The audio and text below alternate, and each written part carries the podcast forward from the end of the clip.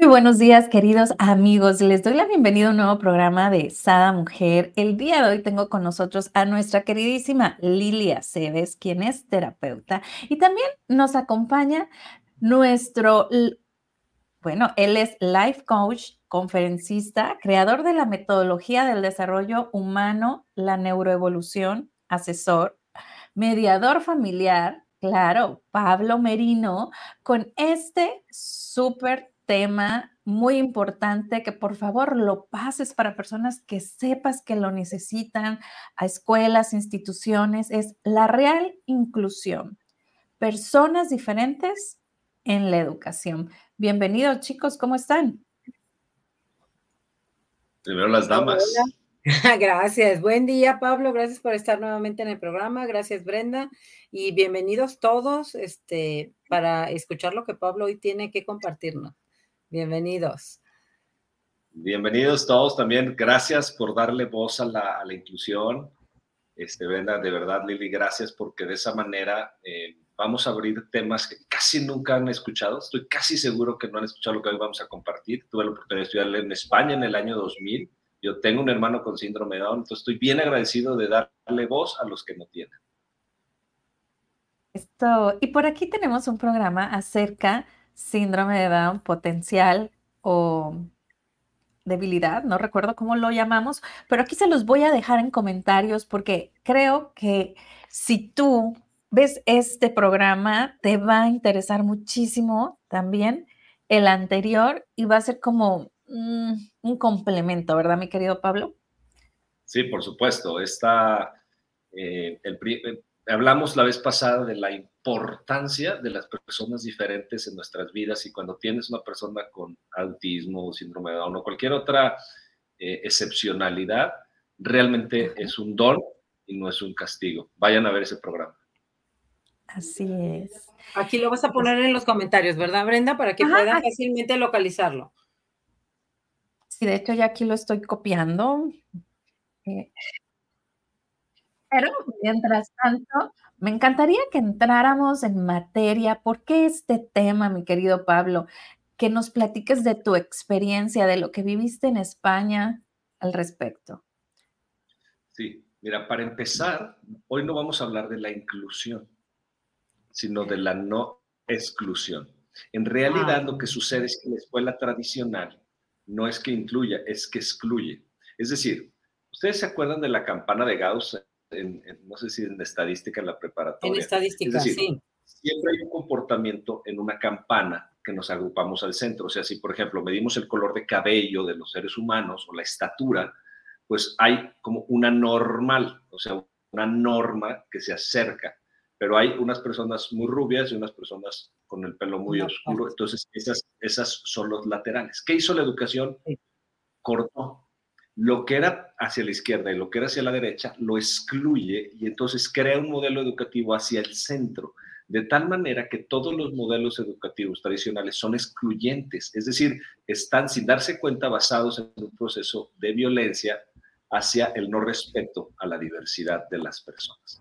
En lugar de decir todos caben, pueden entrar, eh, vamos a crear un modelo, como eso implica más esfuerzo, más dedicación, mejores maestros y maestras, lo que hacemos es creamos un sistema para aquellos que tienen esta manera de aprender.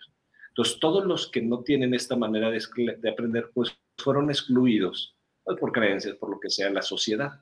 Entonces, vamos a entender qué significaría quitar estas barreras en el modelo educativo, porque estas barreras, de, ojo, no solo están en la escuela, están en nuestras mentes, están en las casas, ¿no? Una persona que tiene un hijo con síndrome de Down pone estas barreras, dice todo lo que yo creo que no va a poder mi hijo, ¿no? Yo en, el, tal vez en la sesión pasada les explicaba que si, si, si yo quiero enseñarle a mi hijo usar monedas, que tiene síndrome de Down, no, le tengo que dar las monedas y tiene que ir y tiene que vivir la experiencia. Si no vive la experiencia al respecto de usar el dinero, pues ¿cómo va a aprender? Entonces, los primeros que limitamos a nuestros hijos, los primeros que limitamos a toda la gente, pues somos las escuelas somos los padres. Nos vamos a ir quitando estas barreras durante hoy en la mañana para que se den cuenta que realmente todos cabemos y que la verdadera inclusión está en la no exclusión. Por ejemplo, dentro de mí no hay diferencias entre hombres y mujeres al respecto de los valores, al respecto de la dignidad, al respecto del poder que podemos hacer. ¿Estamos de acuerdo? Hay unas, unas diferencias biológicas, por ejemplo, la mujer me parece un ser superior por el hecho de dar vida. Los hombres no podemos hacerlo, ¿no? Los hombres tenemos más poder, digamos, físico al respecto de, algunas cosas, pero esto no nos quita ni dignidad. Entonces, como dentro, dentro de mí no hay diferencia, no hay una exclusión al respecto a la mujer. O sea, si yo me relaciono laboralmente con un hombre y una mujer, no, tiene respecto a su, a su sexo, no tiene a su género, sino es un ser humano. Entonces, como no hay una exclusión, yo no necesito ser feminista, porque lo soy de origen. No sé si me siguen. Es decir, para mí el feminismo... No, estás excluyendo. No, no tiene tanto sentido hablar de un, de un feminismo dentro de mí, no estoy hablando socialmente, dentro de mí, porque si es hombre, mujer, si es adulto, si es joven, para mí no tiene, lo que, lo que descubro es la persona en sí misma. Entonces, lo que sucede es que la escuela ha hecho un modelo excluyente. Entonces, vamos a ir en el viaje a cómo ahora, desde esta escuela excluyente, vamos a convertirla en una escuela incluyente o no excluyente. Qué profundo, ¿no? Sí.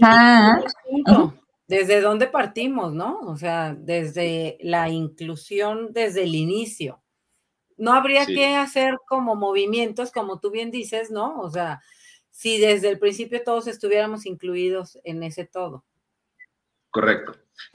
Claro, porque aquí no hay una base del por qué hacen eso, ¿no? Y, sí hay pruebas donde cuando hay esta inclusión, hay beneficios en todo el salón, no solamente eh, en, los nuevos participantes, ¿no? Que ahorita están excluidos, entonces, e, esto es más profundo de lo que parece, ¿no? A mí me encantaría que instituciones vieran esto que vamos a ver ahorita y cómo, se, cómo nos vemos beneficiados todos. Sí, el, por ejemplo, en en un, imagínate un mundo machista, cuando entra una mujer, lo que hace es que todo el colectivo de hombres nos humanizamos, ¿no? Siempre que entra un grupo minoritario a un, a un lugar, a un espacio, a una cultura, todos nos tenemos que humanizar porque nos, nos vamos hacia la diversidad. Es decir, mi forma de pensar solo se ve contrastada con alguien que piensa distinto. Si todos pensáramos igual, no habría, no habría avances, no habría, no habría amor, porque amar al que es igual a ti es lo más fácil, pero amar al que es distinto, ahí está el verdadero amor.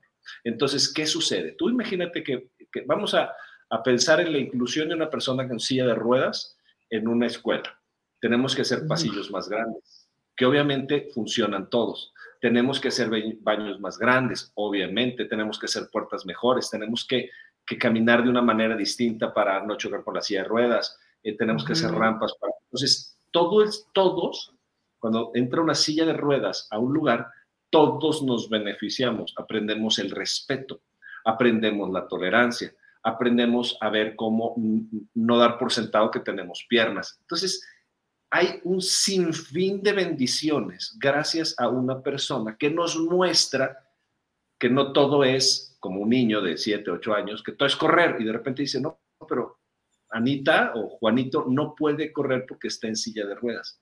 Esto humaniza profundamente a los niños, en lugar de justo ser los distintos. Ahora tú imagínate que una persona tiene un compañerito, una compañerita con síndrome de Down. O sea, esto beneficia porque entonces el maestro no puede explicar como si todos tuvieran el mismo coeficiente intelectual o todos tuvieran la misma capacidad de aprender, tiene que usar herramientas distintas.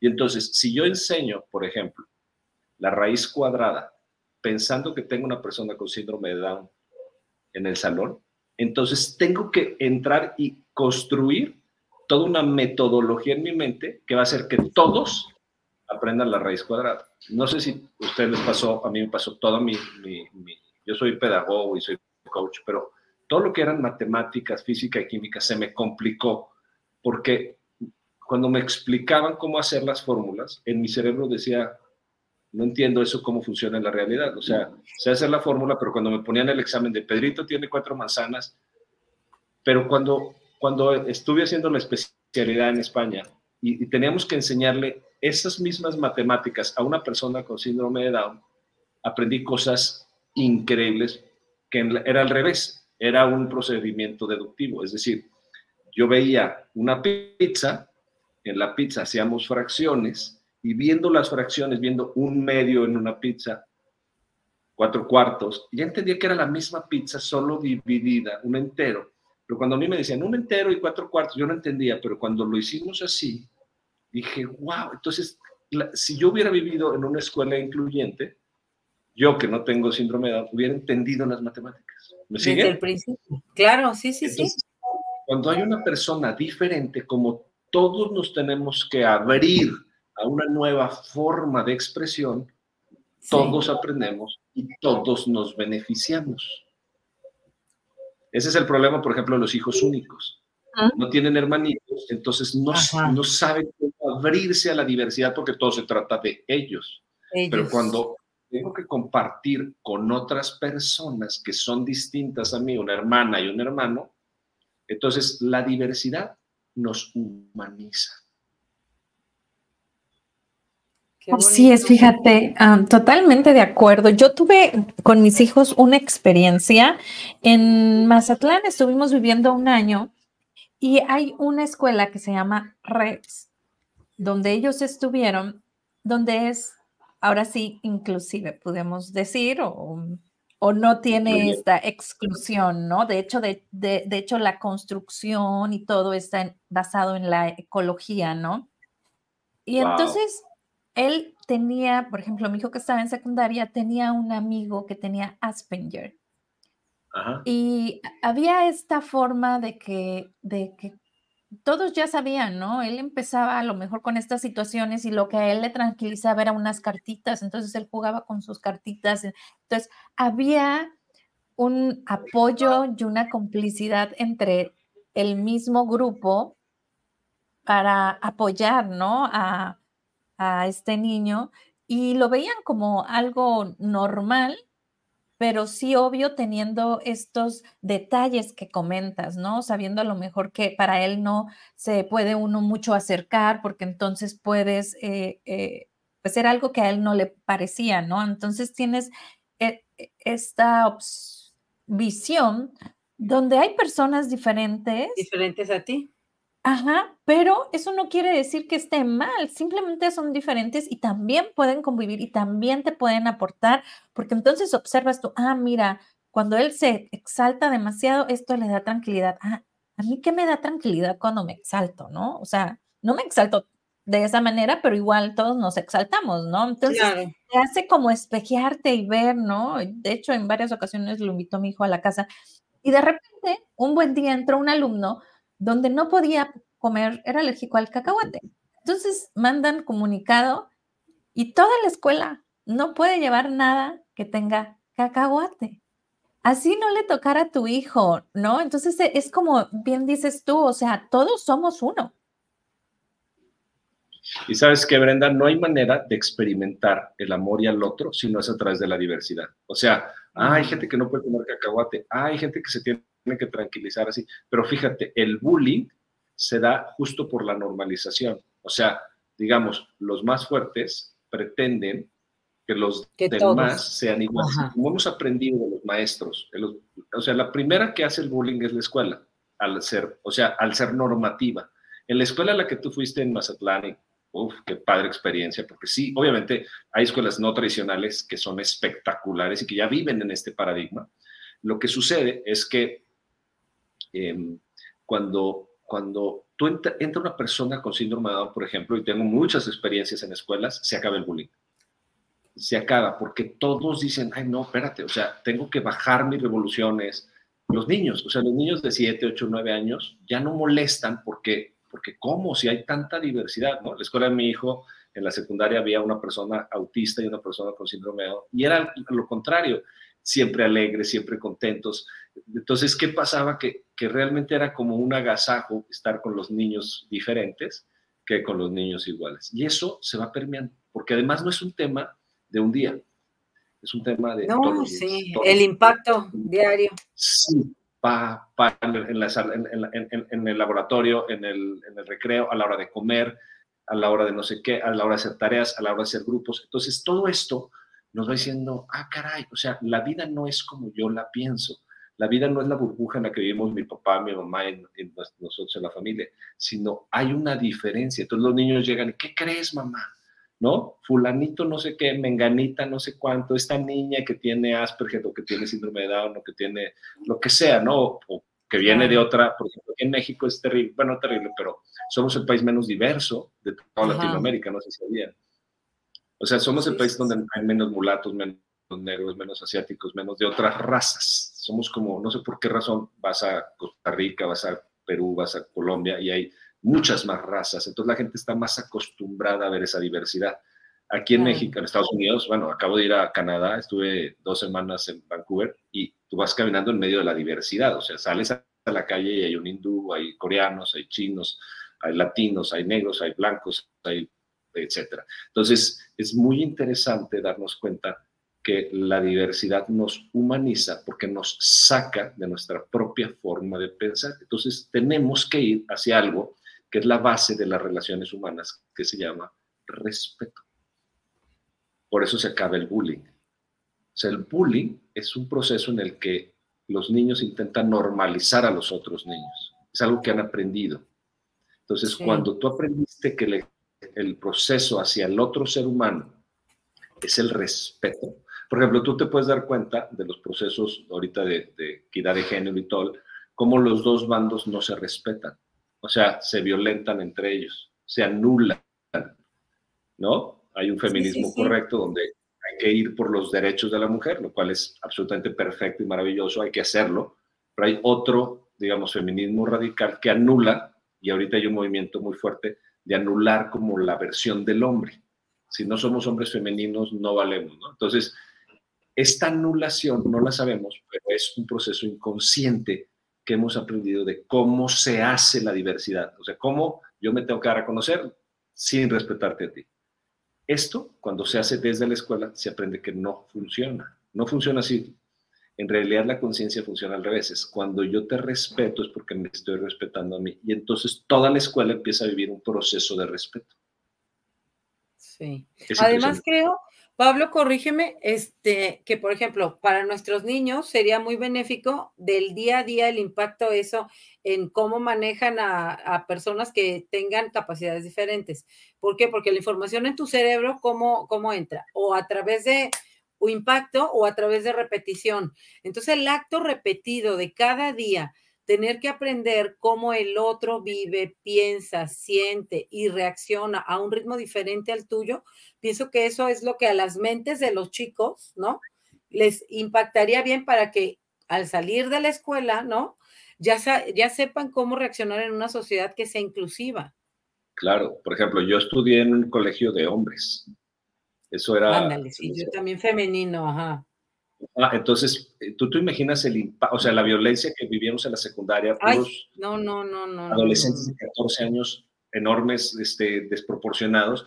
Hoy que mi hijo va desde la primaria a una escuela mixta, bueno, el contacto con la mujer lo humaniza, lo sensibiliza, lo hace un hombre más pausado, menos violento, menos, digamos, nerdental, ¿no? Por decirlo de una manera, en la adolescencia. Entonces, eh, en realidad no nos hemos dado cuenta que tú, o sea, tú en mi espejo me humanizas. Y entre más distinto seas a mí, y la gente se queja, no, es que ve nada más, no, no, no, es que el ver una propuesta distinta reta tu status quo y te hace ser una persona más sensible, más profunda, que es irte más hacia la conciencia. Entonces, por esa razón, todo lo que hace que otra persona sea radicalmente distinta a ti, porque no puede aprender con un pizarrón, tienes que acercar y tienes que enseñar y tienes que hacer otras estrategias que ahorita se las explico de cómo se le vamos a enseñar, pues es un reto es realmente hermoso, es un reto divino, digamos. Entonces tenemos que diversificar, o sea, ¿cuántas veces en un matrimonio queremos que la persona a nuestro sea igual? Igual, y menos más, es que es muy callado y yo soy muy platicona. Y entonces él dice, yo, yo quisiera que platicara menos porque yo soy muy callado. Entonces, en realidad, no nos damos cuenta que no aprendimos en la escuela a entender que el otro como está, está bien. No lo tengo que mejorar. El otro como es, está bien. Entonces, desde ahí surgen las relaciones profundas de amor. qué bonito. sí, desde el respeto, por supuesto. Claro, y la aceptación, ¿no? Aceptación y apreciación aparte, de que esa diferencia viene a enriquecer, ¿no? La sociedad, la relación. Fíjate, eh, lo, que ahorita comentan, ¿no? Yo, yo recuerdo, bueno, mis hijos estuvieron en, en escuelas católicas. Esa fue la única escuela que no fue católica. Se nota. Fíjate, ¿no? Este, y ellos mismos decían, mamá, es que las maestras piden respeto, pero no nos respetan, ¿no? Cuando en las otras escuelas, mamá, es que es bien incongruente porque las maestras hacen esto, pero con unos o no sé qué. Entonces, como yo siempre les decía, la maestra o el maestro es la autoridad, como si fuera yo. Entonces, tienes que hacer caso, ¿no? Yo siempre los llevaba como muy disciplinados pero ellos en su cabeza les creaba confusión porque no había una coherencia con lo que la escuela dictaba como valores, con lo que realmente se aplicaba, ¿no? Entonces, eh, para mí era como difícil decirle, sí, es la autoridad, pero pues no. Entonces, eh, yo ahorita que me lo estás diciendo, lo veo clarísimo, ¿no? O sea, cómo, aparte de que no hay, de que hay esta exclusión, las personas que sí están, pues no llevan una congruencia de lo que dicen y hacen. O sea, desde el mismo hecho que dicen todos somos lo mismo, pero pues tú no puedes entrar a esta escuela, ¿no? Ya desde ahí están partiendo donde no, no están practicando lo que hablan y desde chiquitos a los niños los creamos con esta educación, ¿no? Que si a lo mejor no tienen esta forma de comparar, mis hijos sí, porque anduvieron en diferentes ciudades conmigo, ¿no? Entonces les tocó como ver las diferencias. Pero imagínate para un niño que toda la vida estuvo en la misma escuela, eso es lo que va a hacer, excluir, porque no porque sea algo que él o ella quiera hacer, es lo sino que es lo que vio y aprendió, como bien dice Lili, ¿no? Claro. Sí, fíjate que, bueno, yo les platicaba la vez pasada que tengo un hermano con síndrome de Down. Entonces, como yo dormía en la misma habitación con él, eh, desde que nací, para mí era como, ¿por qué rechaza la sociedad mi hermano si mi hermano es mi hermano? No, o sea, para mí no tenía síndrome de Down, era mi hermano, porque así se trató en mi casa. Y además, como es mayor que yo, tres años, digamos como que él tenía, no sé, seis y yo tenía tres, él tenía ocho y yo tenía cinco, entonces íbamos como al mismo nivel. Entonces, durante mi infancia menor, siempre podíamos lo mismo, jugábamos patineta, andábamos en bici, jugamos balón. Entonces, yo no entendía cuáles eran los procesos por los cuales la sociedad rechaza al otro, ¿cierto? Entonces, es, es justamente impresionante porque hemos aprendido, como bien lo dices, Brenda, hemos aprendido a rechazar a los seres humanos porque los vimos en la incoherencia de nuestros adultos. Entonces, les quiero platicar ahorita cuáles serían los nuevos métodos ¿Y qué sucede cuando transformamos la educación? Yo soy pedagogo y por eso tengo esta especialidad en España en inclusión o no exclusión, digamos, en crear nuevos modelos educativos. Entonces, quiero platicarles un poco cómo sería la nueva inclusión en, los nuevos sistemas educativos. Sí, cuéntanos. fíjense. A ver. Tú, si quieres enseñarle a una persona, lo que hacemos es que en, la pedagogía tradicional, la escuela lo que hace es que hace un programa, unos planes, unos programas, ¿no? la didáctica tradicional establece y dice, primero de primaria vamos a aprender esto, lo dividen en, digamos, módulos, objetivos, estrategias, y van llevando a los niños a través pues, de estrategias de eh, libros o van diseñando cada clase, ¿ok? Esa es la manera tradicional, pero el problema es que cuando lo aplicas, no estás pensando en la diversidad del otro, porque la diversidad no se puede prever. O sea, la diversidad la tienes que vivir. Entonces, el sistema tradicional es excluyente en la propia forma de diseñarse. ¿Ok? ¿Por qué? Porque entonces yo diseño una clase y llego y entonces las personas diversas dicen, no entiendo, profe, no entiendo. Entonces, ¿cómo hago si yo ya tenía una planeación, ¿no? tengo una didáctica clásica que yo vengo a instalar en el salón de clases? Y entonces, esa es la frustración de todos los maestros, es que no entienden ni los niños y, siempre dan las mismas clases, ¿sabes? Y cada año es el mismo porque ya lo tengo planeado, ok. La escuela que seguramente fuiste tú en Mazatlán, Brenda, fue realmente una escuela en donde, ¿qué sucede? No hay una previa planeación didáctica. Y el profesor no es un profesor, escúchenme bien, es solo un guía de aprendizaje. Entonces, ¿qué sucede? Es el método constructivista, socio-constructivista. ¿Qué quiere decir socio? Social, es decir, es por la interacción entre los niños y constructivista es porque el niño construye su propio proceso educativo. ¿Ok? El objeto y el sujeto en la educación es el niño. En la educación tradicional, el sujeto es el profesor, porque es el que da la educación, y el objeto, el que recibe la educación, es el niño. Entonces, hay, hay dos vertientes. En la, en, la, en, la, en la manera socioconstructivista, el profesor no es el ente educativo, desaparece. Y entonces el, el objeto y el sujeto de la educación es el niño. Y entonces el profesor es un satélite que es un coadyuvante en la educación. Entonces, ¿qué sucede? Ok, los niños llegan y entonces dicen, quiero aprender cómo funciona por dentro el, cuerpo humano. Tú imagínate niños de 7 años. Entonces, esos niños, porque alguien se enfermó, porque le dolió la pancita, porque le salió viruela, quieren entender cómo funciona el ser humano. Entonces, el profesor entra como este satélite y pregunta, oigan, ¿y qué podemos hacer y cómo lo podemos hacer? Porque no podemos abrir un ser humano, cómo podemos estudiar, dónde lo podemos hacer. Genera unas hipótesis. Entonces, el niño de siete años empieza a preguntarse, ¿cómo sería el mundo que es? Entonces, empieza a través de una conversación, una discusión, digamos, en donde los niños empiezan a poner sus puntos de vista, se empiezan a escuchar. Entonces, todos caben hombres, mujeres, síndrome de Down, Asperger. Entonces empiezan a hacerse hipótesis al respecto y entonces luego empiezan a generar un proyecto. Y entonces ven documentales del cuerpo humano, eh, empiezan a ver libros, van a hacer investigación, empiezan a hacer recortes, ven los órganos, los colorean, pero luego el maestro incluye matemáticas. Entonces, ¿cuántos órganos hay? Entonces los niños de de tercero o segundo primaria cuentan. Ah, hay siete, siete órganos. Ok, ¿cómo se representa? Entonces aprendes que los números son la representación de la realidad. Entonces es totalmente de involucrarte. Se involucran a tal nivel los niños que aprenden de biología, aprenden a colorear, que es aprenden a hacerlo activamente, pero aprenden matemáticas, pero aprenden español porque entonces empiezan a ponerles nombres a cada uno de los órganos. Entonces, tal vez este proyecto les dure todo el mes.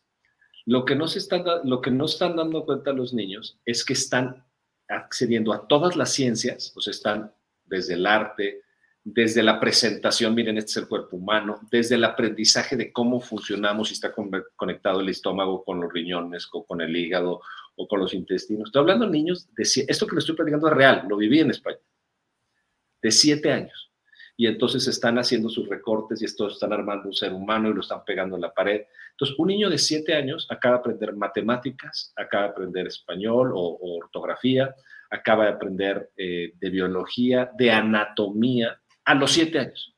Esto no hay manera que lo aprenda en la, en la forma tradicional. Entonces, ¿qué pasa? Estaba yo en España haciendo este programa con los niños y de repente el maestro me dice, a media clase, o sea, cuando los niños estaban dibujando, me dijo, vamos a tomar un café. Era una escuela pública, pública, no privada, en España, con 20 niños y un síndrome de Down. ¿Ok? Y entonces me dice, vamos a tomar un café. Le dije, no, o sea, vas a dejar a niños de 7 años solos. Sí, mira, observa. Entonces me dijo, niños, vamos a tomar el café.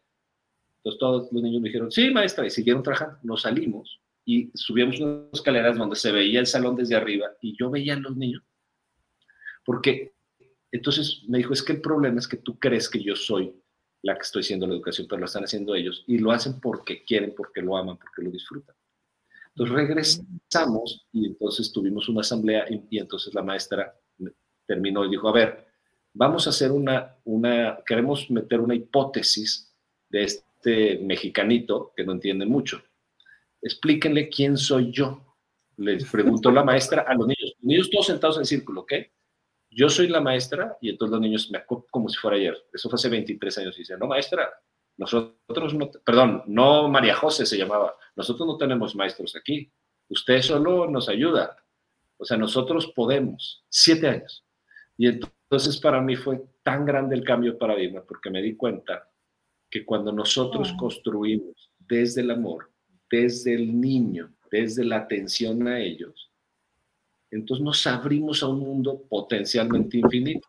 ¿Por qué? Porque de este tipo de programas, imagínate cómo se hace un pastel y que el proyecto sea hacer un pastel y qué es la harina y qué es el betún y qué son las fresas y qué son los no sé qué y cómo se bate la temperatura y el, el horneado. Niños de 7 años aprenden de temperaturas, de cocción, aprenden de química, de conexión de los alimentos, aprenden de medidas, matemáticas, claro. Ajá, y luego los cortes del pastel, ¿no? De, los, de los... Entonces, cuando, cuando terminó este modelo educativo, este programa en segundo de primaria, cuando cumplieron ocho años los niños, les hicieron un estudio, o sea, una evaluación, y estaban muy por delante de los niños de tercero o cuarto de primaria de una escuela de la educación tradicional. Porque los niños estaban de frente a las ciencias, de frente al aprendizaje, no a la, no a la escucha, solo un canal, ¿no? Y aprender ahí viendo y ya, sino utilizaban todos sus canales, o sea, el involucramiento, la conexión con todos. Ah, porque todos los trabajos son en equipo. Entonces tenían que ponerse de acuerdo si te, si te tocaba una persona muy hábil o otra persona más manual o tocaba el chico con síndrome de Down. Cada, cada grupo tenía un representante, un secretario, un tesorero. O sea, no, no, no se llamaban así, pero el que se encargaba de los materiales, el que se encargaba de coordinarlos, el que se encargaba de la comunicación, entonces todos iban teniendo distintas eh, entonces alguien decía, no, no, ya a mí me toca coordinar, entonces tienen que levantar la mano. Entonces el niño coordinaba. Entonces tú veías que era un modelo organizativo de gobierno, digamos, en, y eran tres grupitos. Entonces, interesantísimo cuando realmente vivimos en escuelas o de procesos no excluyentes. Wow. Qué interesante, pues claro. Sí, porque trasládalo eso ya a la sociedad, ¿no? O sea, cuando crecen todos esos niños ya traen en su chip esa información, ¿no? Sí, lo que sucede es que este modelo lo llevamos también a la familia. Entonces, por ejemplo, en la familia, ¿cómo se lleva? Bueno, los papás no son esos, eh, lo voy a decir en broma, pero esos tiranos que dicen solo qué hacer, que tienen que ordenar, que tienen que llevar, que les dicen a los niños siempre dónde tienen que recoger. No, los papás sí son guías y son líderes, obviamente, pero entonces empezamos en la casa, por ejemplo, a través de asambleas, donde el niño y la niña, aunque tengan siete, cinco años, tienen voz y voto. Entonces, si vamos a ir de vacaciones, se hace una asamblea y a dónde vamos a ir y qué vamos a hacer y qué les gusta y por qué estas vacaciones, aunque obviamente no se puede todo. ya comprendí todo, Pablo, ya comprendí todo. Así eduqué a mis hijos. Entonces ya entendí por qué cuando ellos iban a la escuela les creaba estos grandes conflictos cuando iban a las escuelas tradicionales, porque yo así los eduqué, o sea, yo me sentaba en el suelo con ellos y, a ver, preguntarles sus emociones y de qué color las ven, ¿no? Para que identifiquen y qué, qué se imaginan o sea, si era alegría es como cuando recibiste un regalo sorpresa o si era tristeza como cuando se te cayó el helado, ¿no? Entonces trataba de empatizar con ellos e, en, cuanto a colores, emociones e imágenes. Mm, y, totalmente, o sea, inclusive para yo cambiarme de ciudad, porque sí fui algo, soy, me encanta. Sí, nómada, soy, no, no fui, soy, me encanta. Ahorita estoy en Atlanta, quién sabe después pero era así como, dime tres lugares a donde te quieras ir a vivir, ¿no? Entonces ellos decían los lugares y yo buscaba trabajos, ¿no? Y, o inclusive el domingo para ir a comer, o sea, dime tres lugares que se te antojan y cada quien decía tres lugares y bueno, ¿no? Ya yo veía, bueno, hoy le vamos a dar gusto a, ¿no? Al niño o a la niña, dependiendo también de mis antojos, ¿verdad? También, claro. Pero definitivamente yo sí voy por este tipo de educación. ¿eh? Eh, cabe mencionar que no es la educación que a mí me dieron. Eh, es, era, por ejemplo, me tocó que, que, una tía estuviéramos y estaba mi hijo como de ocho años y estábamos platicando temas, pues pudiéramos decir, ¿no? Que normalmente te dicen de adulto. Y una tía así como que tú no opines. Entonces le dije, perdón, tía, le digo, pero él opina, él tiene sus opiniones. Tú, él existe, es un ser humano. Claro, le dijo, lo, siento, pero así él lo eduqué, le dije. Entonces mi tía empezó a cuestionarlo, ¿no? Y le dice, pues sí, le dice, cuando tú sepas eh, limpiarte bien y, lavar tu ropa, me dices, y vuelta y le dice, yo sé lavar mi ropa. Como tienes ocho años, sí, ¿verdad, mamá? Y yo, sí, pues sabes, meter la lavadora y sacar y meter la secadora, claro que lo has hecho, no, me, ayudas. Entonces, eh, eh, para mí creo que es, wow, cuando haces tú ese tipo de educación, ahorita ya tiene 22 años, vive lejos de mí en la universidad y él se lava, él hace, o sea, todo, ¿no? No estoy yo con el pendiente de algo. Le digo, qué felicidad tener hijos millonarios, ¿no? Ayer necesitaba pagar un vuelo y me dijo, no te preocupes, mamá, yo pago, después me pagas. Le digo, es que no tengo ahorita dinero. No, yo pago, después me pagas. Le digo, wow, qué padre tener hijos millonarios, ¿no? Y se ríe. Pero es esta parte, yo creo, esta forma de educar diferente. Entonces, él se cuestionaba y la niña también en las escuelas, porque no era lo que vivieron en casa, pues. Qué bonito ejemplo y qué padre, me encantó. Voy a usar muchos elementos de lo que nos estás platicando, por ejemplo, de la tía, ¿no? Cómo la tía, la tía del niño, imaginaba que es un niño que había como que limitar, ¿no? Sí, anular. no, Ajá, anular, y en cambio tú expandías, porque entonces no eras una mamá, fíjate, eras una guía. Claro, espiritualmente eras la mamá, ¿no? Y siempre serás. Pero no estabas maternando, estabas guiando. Es distinto. Estabas viendo a tu hijo no como un niño, sino como un ser humano competente. Y esta guía los llevaba directamente a enfrentarse a su vida, meter lavadoras, sacar lavadoras, decidir dónde quieren vivir. Eso es que los inclu no los excluiste, fíjate, sino era, eran, somos parte y tienen voz. Cuando tú le das voz a los niños, entonces dicen, ¿cómo? No soy un mero espectador del proceso educativo en mi casa o en la escuela. No, eres en la parte esencial, existes y por el simplemente hecho de existir vales todo el valor del mundo. Entonces, ¿qué pasa? O sea, entonces sí, me dice que sí mi mamá, me dice que sí a mis necesidades, el profesor, la maestra. Entonces, Imagínate el nivel de involucramiento, el nivel de conexión que tienen los niños. Por eso, por eso hoy tu hijo es un hijo millonario, pero no en dinero, sino en capacidades. porque está frente a su propia vida. No necesita a la mamá que le venga a resolver. Él resuelve, pero porque ya lo pusiste frente a la vida. Te felicito. Qué bonito ejemplo nos acabas de dar, este, Brenda, porque es ahí donde, donde los hijos son suficientes. Un poco la teoría o la, propuesta que si ustedes me siguen en todas mis redes, ya las unificamos, acabamos de crear el instituto, que tiene mi nombre, Pablo Merino Institute, pero somos 12 personas. Lo van a ver en YouTube, en Facebook, en Instagram, en TikTok, donde quieran buscarlo, Pablo Merino Institute. Y van a ver que siempre hay de, de esta filosofía detrás de lo que tú nos acabas de mostrar, Brenda, que es, tú eres suficiente, los niños ya son completos, no los tenemos que completar, no tienen que llegar a ser alguien, ya son. Entonces, si mostramos el modelo educativo en casa o en la escuela, donde ellos son la parte esencial y tienen voz al respecto de sí mismos, entonces aprenden cosas como responsabilidad y que la responsabilidad es maravillosa. La responsabilidad no es dura, es hermosa. Aprenden a ver como temas de libertad, ¿no? Yo hice mi tesis en la, en la Universidad de Pedagogía de la libertad cómo soy libre de construir mi propia historia, ¿no? Entonces, vamos aprendiendo el respeto, vamos aprendiendo la tolerancia, vamos aprendiendo lo que decías, Lili, me encantó, la, la percepción o la, estar presente, ¿no? Estar el reconocimiento del otro. Y entonces así vamos siendo seres más espirituales, digamos, más humanos, menos reactivos o menos eh, culturizados por esta sociedad occidental que nos ha otra vez normalizado. Sesgado, claro. Sesgado.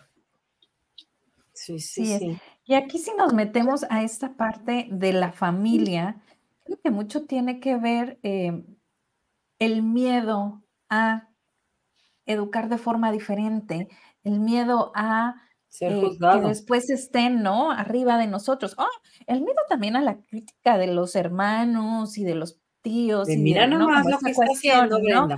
Entonces, este, este, pero realmente yo los invito a que superen ese miedo, como bien nos dice Pablo, porque, mm, híjola, ahorita todo su grupo se va a ir a una expo que está en Sonora, pero él fue con el director, él hizo todo un plan de cuánto le sale el boleto, cuánto le esto, cuánto el otro, cuánto entrar, el- y le ¿El dijo, dónde vive? director, estos son los gastos en Ensenada, estos son los gastos en cuánto nos puede apoyar la universidad. Y le dice, bueno, César, te- les podemos dar solo este, el hotel, pero quiero este hotel que está cerca para no gastar en, en Ubers. O sea, ¿no? Irnos caminando. O sea, todo ve. Entonces le dice, ok, César, pues va todo su salón, todo su, ya próximo semestre se gradúa, ¿no? Ahorita van todo su salón, y, pero él es el que anda siempre movido y metiendo y, y es presidente de, de los este, alumnos que son extranjeros, ¿no? Ahí. Entonces, esto, toda esta parte de, de, porque cuando tú los enseñas y los educas así, ellos también aprenden a ver el bien para los demás, no solamente él pudo haber ido y nada más yo, ¿no? O sea, él fue voz y voto para que todos vayan. Este, entonces creo que, que perdamos el miedo, o sea, yo los invito a que perdamos el miedo de educar diferente, que realmente se echen un clavado a Pablo Merino Institute y, que se apoyen de las personas expertas, ¿no? También aquí está nuestra queridísima terapeuta Lilia Cebes, que, que se agarren de, de, lo que necesitan para educar personas diferentes en casa, personas suficientes, que no necesitan de ti, no, no necesitan de ti, o sea, yo decía, cuando mi hijo estaba chiquito, decía yo, ¿y si yo me muero? No, no, que él aprenda a hacerse el biberón, ¿no? O sea, desde entonces, fíjate, desde entonces, o sea, yo le enseñaba, tenía un año y él ya agarraba, ya sabía dónde está la leche, ¿no? Entonces creo que debemos de cambiar esta visión y me encantaría también las escuelas, obvio, ¿no? O sea, nosotros exigir a las escuelas este cambio. Sí, ¿Sabes? Y, y, me encanta cómo lo has llevado porque te felicito. Hace falta mucha valentía para enfrentar ese miedo que hablas. Eh, los invitamos a la gente a ser valientes, porque el miedo, que bueno, no vamos a hablar de toda la cuestión del miedo, tengo ahí varios videos, pero el miedo solo es una construcción de tu cerebro, es una posibilidad. Pero cuando eres valiente, es decir, el miedo nunca existe. Ya sabes, tengo miedo que mi papá, que mi, mi, papá se muera, pero ya que se muere, pues ya no tienes miedo, ya se murió. Entonces, solo es una posibilidad, ¿cierto? Y la, la sí. gente, en lugar de ver que es una realidad, es una posibilidad, pero por una posibilidad de miedo, le quito a mi hijo todas las posibilidades en su vida. Otra vez ah. voy a decir esta frase. Por miedo sí. a una posibilidad de que suceda en mi cerebro, por ejemplo, de que se vaya en camión y que lo asalten, entonces no le permito. Entonces vivimos es más, les voy a platicar una anécdota.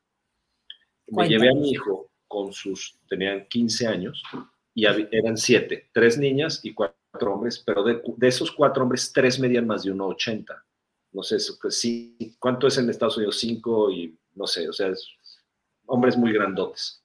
El punto es que estábamos en un restaurante y yo estaba en una llamada, entonces los, los niños me dijeron, ay, es que queremos irnos al centro comercial que estaba a un kilómetro, a una milla y menos de una milla. Y les dije, pues váyanse caminando. Entonces fueron caminando los siete y yo los alcancé en el centro comercial. En la noche los llevo a las casas de los, de los niños y estaban todos los papás reunidos porque se habían hecho una cena para verse. Entonces yo estaba en la cena y me dice una de, de las mamás, oye Pablo, ¿cómo se fueron del restaurante? Claro que ya sabía, pero me preguntó. Quería que evidenciar. a la casa, ¿no? al, al, centro comercial. Le dije, ah, pues se fue a caminar. Y me dice, ¿cómo? Y fíjense la, la, la, respuesta. Dice la mamá, es que mi hija no sabe cruzar las calles. Ay, Dios Te lo prometo, mío. esto es real. No me volvieron a invitar, nunca más a dejar salir a estos muchachos, porque qué, o sea, los había dejado en Guadalajara, no sé, eran ocho manzanas. Entonces, yo decía, yo a los 14, 13 años iba con mi pelota de básquetbol en autobús durante 40 minutos a ir a jugar con la selección Jalisco donde yo jugaba y me regresaba en la noche y mi mamá no sabía dónde estaba, no había celulares. Esto eran siete niños de 1,80 enormes con celulares, siete celulares caminando en plena luz del día. Yo decía, ¿por qué la mamá tiene miedo? Entonces, ¿qué pasa? Castramos, sesgamos, limitamos a nuestros hijos por nuestro miedo a vivir. Pero no es, entonces, cuando tú eres valiente, por eso me encantó, Brenda, la, la, la invitación, cuando eres valiente y incluyes, los dejas, les enseñas, a vivir su propia vida, los enfrentas a sus posibilidades, no a las tuyas. Esa es la, esa es la inclusión que estamos hablando. Sí, o sea. Los enfrentas a sus posibilidades, no a las tuyas. O sea, tú tienes tus límites en tu cabeza, pero ellos no tienen límites. ¿Por qué, por qué los vas a limitar tú? Wow, sí es cierto. Creo que no, no, te pasó, ¿No les pasó a ustedes con sus papás? Bueno, ya les diría, perdón, Brenda, que te interrumpa. ¿No les pasó con sus papás que tu papá tenía una limitación que tú no? Sí. Que tu mamá tenía limitación. O sea, mi mamá tiene miedo a esto, pero yo no. Mi mamá no le gusta manejar, yo manejo. Mi mamá se quedó toda mi vida en su casa y yo cambio de ciudades. Mi mamá no sé qué, nunca estudió, pero yo sí, o mi papá tenía miedo a emprender, pero yo soy un emprendedor y mi papá trabajaba en una, en una oficina, pero yo no, yo soy un empresario. O sea, los seres, los seres humanos vamos evolucionando a nuestros padres, que así es la ley de vida. Entonces, ¿por qué estamos, escuelas y familias, limitando el potencial? Por eso que dijo Brenda, por ese gran miedo y qué bonito los invitamos a que realmente abran, dejen abrir las alas de sus hijos. Claro. Aquí voy a usar una palabra a lo mejor un poco fuerte, pero eso es lo que estamos y me incluyo, ¿no? Porque no, no, no en todo soy tan, ¿no? Mutilando. Claro. Ya quítale el límite, porque no los estás limitando, los estás mutilando para que quepan en la cajita que tú quieres que estén. O sea, fuerte, ¿no? Muy. Pero tú estás dando el ejemplo de que sí se pudo con tus hijos. Oye, vives en Atlanta, tu hijo vive del otro lado de, o sea, tienes que cruzar todo Estados Unidos para llegar a Ensenada, seguro está estudiando biología o... o... Está estudiando energías renovables. Es, mira, o sea, qué, qué cosa más extraña, pero solo porque él, él, él, lo eligió, él le gusta, él lo va a desarrollar en su propia vida, él va a desarrollar este... Seguro tú y yo no sabemos o yo no sé nada Está de energía. A punto de graduarse, ¿no? Y se enoja porque le digo, hijo, ¿pero qué estás estudiando? Pero es que, es que no, no entiendo ni en qué vas a trabajar, pero pues está bien, ¿no? Y de repente me habla y puede estar una hora, mamá, es que ya vi en España esto y esto, y si yo hago, me puedo quedar allá a trabajar unos años y voy a aprender lo que yo quiero. Y yo, ok, hijo, adelante, este, ¿no? Pues, ¿qué dices? digo, está bien, ya me vi, voy a España a visitarte. Es su vida son sus decisiones. Exacto. yo, yo, le agradezco tanto a mis padres que no me, dije, no me dijeron absolutamente nada, pero yo estudié pedagogía en 1994. Imagínate un hombre pedagogo en el 94. Pues no, o sea, me hubieran dicho que me iba a morir de hambre. Si tú me hubieras dicho que iba a ser coach, conferencista, iba a tener un instituto, nunca lo hubiera creído. Pero ese, es que ese es el tema. Cuando tú abres a la diversidad, te das cuenta que un, hombre puede vivir de, energías renovables, aunque tú como papá no tengas ni idea de qué significa eso. ¿De qué es eso? Entonces, cuando nosotros ponemos en manos de los niños su propia educación, fíjate lo que te estoy diciendo, y nosotros somos los límites, the boundaries, ¿no? Las, las, fronteras, porque sí. La contención, claro, claro. Exacto, la contención entonces vamos nosotros acompañando a que el niño descubra. ¿Por qué? Porque la esencia del ser humano, la esencia del ser humano, fíjate lo que estoy diciendo en la educación, es el interés. Si algo no te interesa, no lo haces, ¿por qué tengo que hacer algo? Entonces me obligan a estudiar cosas que no quiero. Y no es falta de capacidad, simple y sencillamente a ver, cada uno por eso tenemos características diferentes. Por eso hay biólogos, por eso hay médicos, por eso hay arquitectos, por eso hay ingenieros, por eso hay terapeutas, ¿no? O sea, porque de eso se enriquece todo. O sea, hacemos un Mira, he aprendido algo el día de hoy. Bueno, cada día aprendo, ¿no? Pero hoy yo quería estudiar psicología y mi papá me dijo, los psicólogos están más locos que los ah. pacientes. ¿No? Esto es para locos. Este, y bien lo que hago, y de cierto modo es un tipo de coaching, ¿no? Psicología. Si era un estigma, si era un estigma en nuestra generación, eso de ser psicólogo. Pero igual es mi esencia. ¿Y cuánto tiempo estuvo mutilada, no? Entonces, ahorita que tú decías, estaba yo buscando dónde anotar, porque dije, me hizo clic, tengo que trabajar ello, ¿no? O sea, tengo que, que, arrastrarle, ¿no? No dejarlo pasar, tengo que checar qué, qué más hay ahí, ¿no? Y por acá nos dice Esmeralda, dice, ¿qué tema cada vez me hacen crecer cada día más y me hicieron recordar toda mi infancia y recordar que soy la hija rebelde? Por dos es por los rebeldes. Pero nunca tenía miedo ni límites, exacto.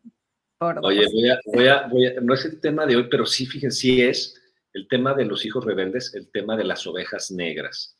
Si aquí nos está escuchando, sí, si aquí nos está escuchando, las ovejas negras vienen a romper el status quo de los límites de los sistemas familiares. Por lo tanto, en realidad los que tienen luz, o sea, por ejemplo, en mi caso, el tener un hermano con síndrome de Down hizo que mi familia fuera una familia mucho más humanitaria. Hoy, hoy somos cuatro terapeutas o coaches, somos nada más diez hijos, ¿no? Mi mamá ya no pudo tener más. Ay, nada más. Nada más pudo tener diez. Este, no, es que conozco, he conocido gente que tuvo 16 hijos, por eso digo, somos solo 10, pero de estos todos nos humanizamos. Hoy, hoy eh, digamos, mi hermana mayor tiene 54 años, nos llevamos todos escúchame bien, bien con todos, te lo prometo. Todas las interacciones entre los días, pero porque tenemos a un hermano que fue la oveja negra que tiene síndrome de Down, o sea, fue el diferente. Entonces nos recordaba todos los días que teníamos que romper nuestra violencia, nuestra imposición, nuestra, en fin.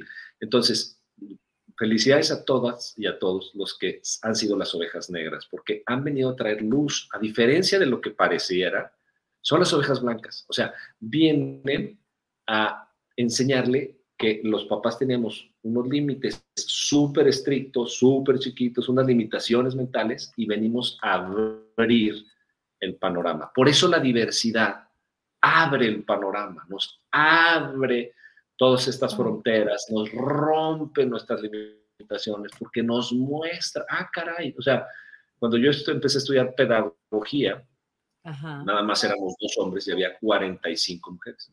Yo pasé en un laboratorio. Wow. Estudiando Qué afeminado te veías. Sí. yo me la pasé, yo les decía, es que yo estoy en un laboratorio eh, estudiando otra especie, porque yo había estudiado solo con hombres. Entonces, es Oye, es cierto, venías de puros hombres.